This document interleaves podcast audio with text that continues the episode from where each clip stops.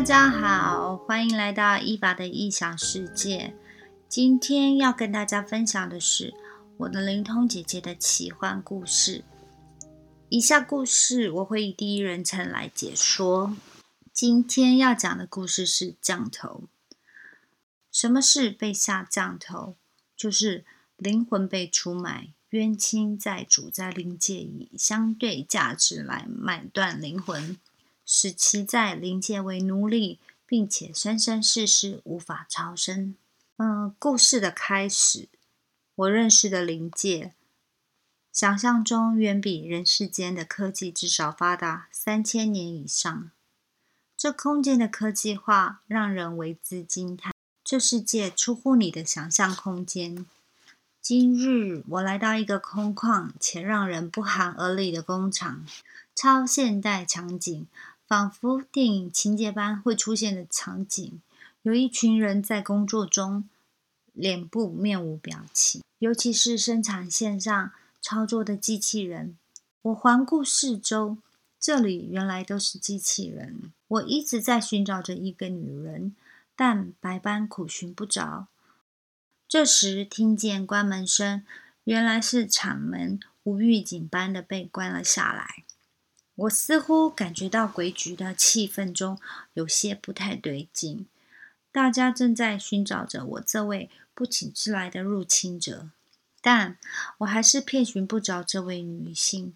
刹那间，有个小男孩逃窜出来，定眼一看，是我的小护法神童凯特。他眼神中透露着求救的讯息，我感受到这份求救的迫切。沿路上，我们躲过重重的关卡。此时，在一个输送带上，我看到了另一个男孩被强制固定在机器上。压迫着男孩的身躯是一个僵硬的机器人，在男孩头顶上钻了两个洞，放入了类似晶片的东西。机器人试图还想要再钻一个洞，此时我难掩心中的怒气。极致气愤，手上持着一把长剑，以迅雷不及掩耳之速度快奔趋前，将小男孩带走，并问男孩：“你妈妈在哪儿？”男孩已没有什么元神，眼神也呈现散涣状态，行动不怎么灵敏。眼前这幕场景真的让我心里着实难受。我们三个继续在厂房内找寻着目标。在一个房间里，我看到我想要找的女人。我们设法并逃窜夺门而出。此刻的我从床上心慌惊吓而醒来，眼眶中泛着泪，泪痕在脸上留下了痕迹，哭湿了我的眼。心疼看到城里的小孩被伤害，我再次重新连结回到灵界。很明确，确定要救的人灵已经被我救出，重新找到工厂负责人跟他谈判，并谈妥价金与之清偿，结束了这场人灵被出卖成奴隶的故事。只要降头没有解除，他就永远在临界工厂工作，永远无法翻身。如果肉身因为痛苦选择自杀，那他的灵也。依然在灵界为奴。一位香港母亲林姐来台湾定居，前女婿王华联络林姐，说自己和他女儿陈丽都被一个朱姓道士下了多道降头，工作不顺遂多年，夫妻离婚后互不相往来，所有的联络都是透过林姐居中传递。王华自己本身是基督徒，而下降头的道士后来也与陈丽交往了三年有余。后来分手后，陈丽就独自一个人在外租屋。林姐则是今年三月份来台湾定居的，偶尔与陈丽透过讯息联系。对于和女儿的联系，不是立即般可以联络得到陈丽。有时候一周才看讯息，有时更久，有一个月才已读讯息。王华在电话中一端，情绪十分的激动。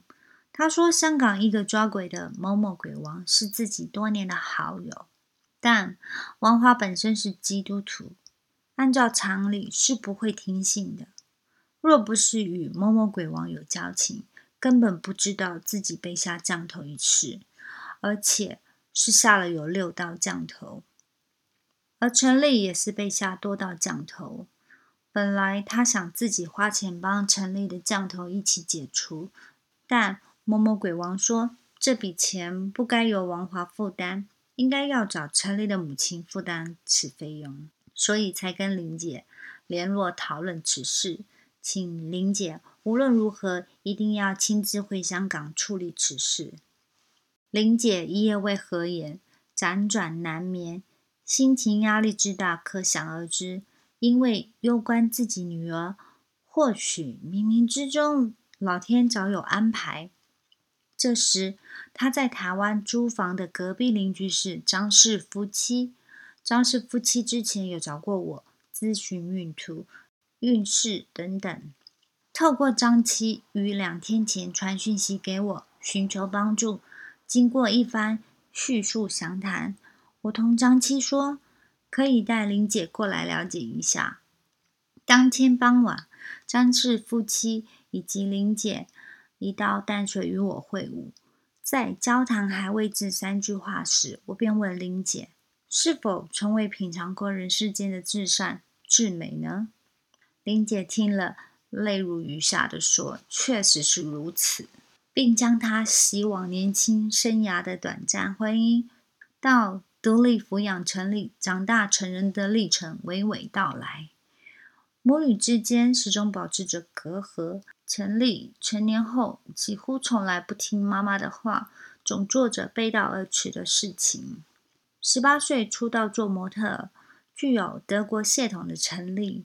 论外表条件及气质，实在是与众不同，一枝独秀。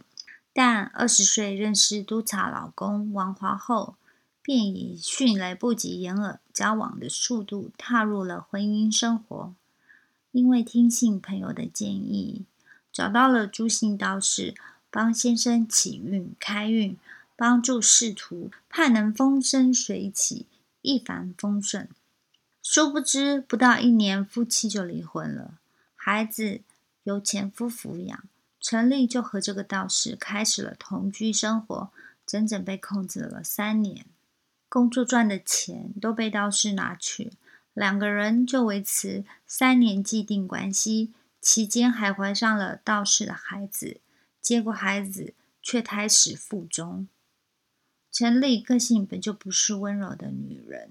属于强悍类型，喜爱掌控自主、主控权，所以这样的人居然可以跟道士同居关系三年，金钱还被控制，实在太令人匪夷所思，也太不符合常规常理了。但终究还是分开了。陈丽今年二十九岁，性情个性始终低微，甚至行为举止易失控。情商极低，常常因为要探视孩子，透过林姐居中协调联络，让林姐倍感压力，常常里外不是人，遭二方责难。终于在今年初决定到台湾定居，直到昨天接到王花的来电，就在我受委托的当晚，就已经前去临界，把城里下降头一事做一次性的处理。也就是，不管你被下几次的降头，我的处理方式就是一并解除。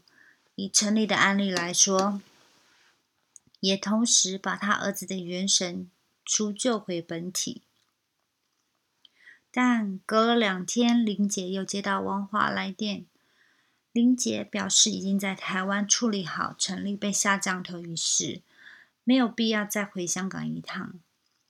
王华听了之后。再次来电表示，说某某鬼王现在不愿意受理王华等人的事情了，还表示台湾的老师能否圆满处理陈立的降头，他也深感怀疑。现在王华的第一道降头已经被破解，这点就令我百思不解了。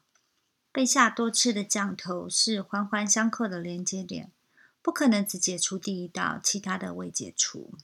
似乎没有这样的说法。他不愿意继续进行，也表示分开处理是有困难度的。汪花再次失控，指责林姐不该这样处理事情。张七再次传讯给我，叙述事情的始末。我的想法是，同业固然会竞争。但绝不应该重伤或诋毁同行。我既已经处理好陈立被下降头一事，我们就无需再惶恐。以人间买卖奴隶来说，我买了这个人之后转卖，或许卖价会更好，等同是好的投资。转卖前提下，一定要有获取可观的巨额利益啊！不管这个人灵被几次转卖。我们在处理时一定会确认交易上有没有纠葛，然后两家厘清和解。老师处理的概念当然是找到现在的老板，然后谈买卖或和解，亦或是把林先救回来，再回头谈判成交，再查看过往的交易有没有瑕疵等等。若没有瑕疵的交易固然好，但若出现争议性的，就要解决到没有争议性为止，一切规则合于理，合于法。所以某某鬼王在处理中提到解第一道降头，还要分多次处理，这就是令我感到不解之处。又过了两天，张七传讯息给我，表示某某鬼王已经处理好王花的降头，再次放话强调表示，他说。某某鬼王只会帮他女婿处理好，但城里的部分，他预言台湾的老师是无法处理好他的状况的。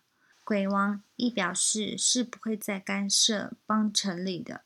就在此刻，我提笔论述这件事情，已经经过了有一个月的时间吧。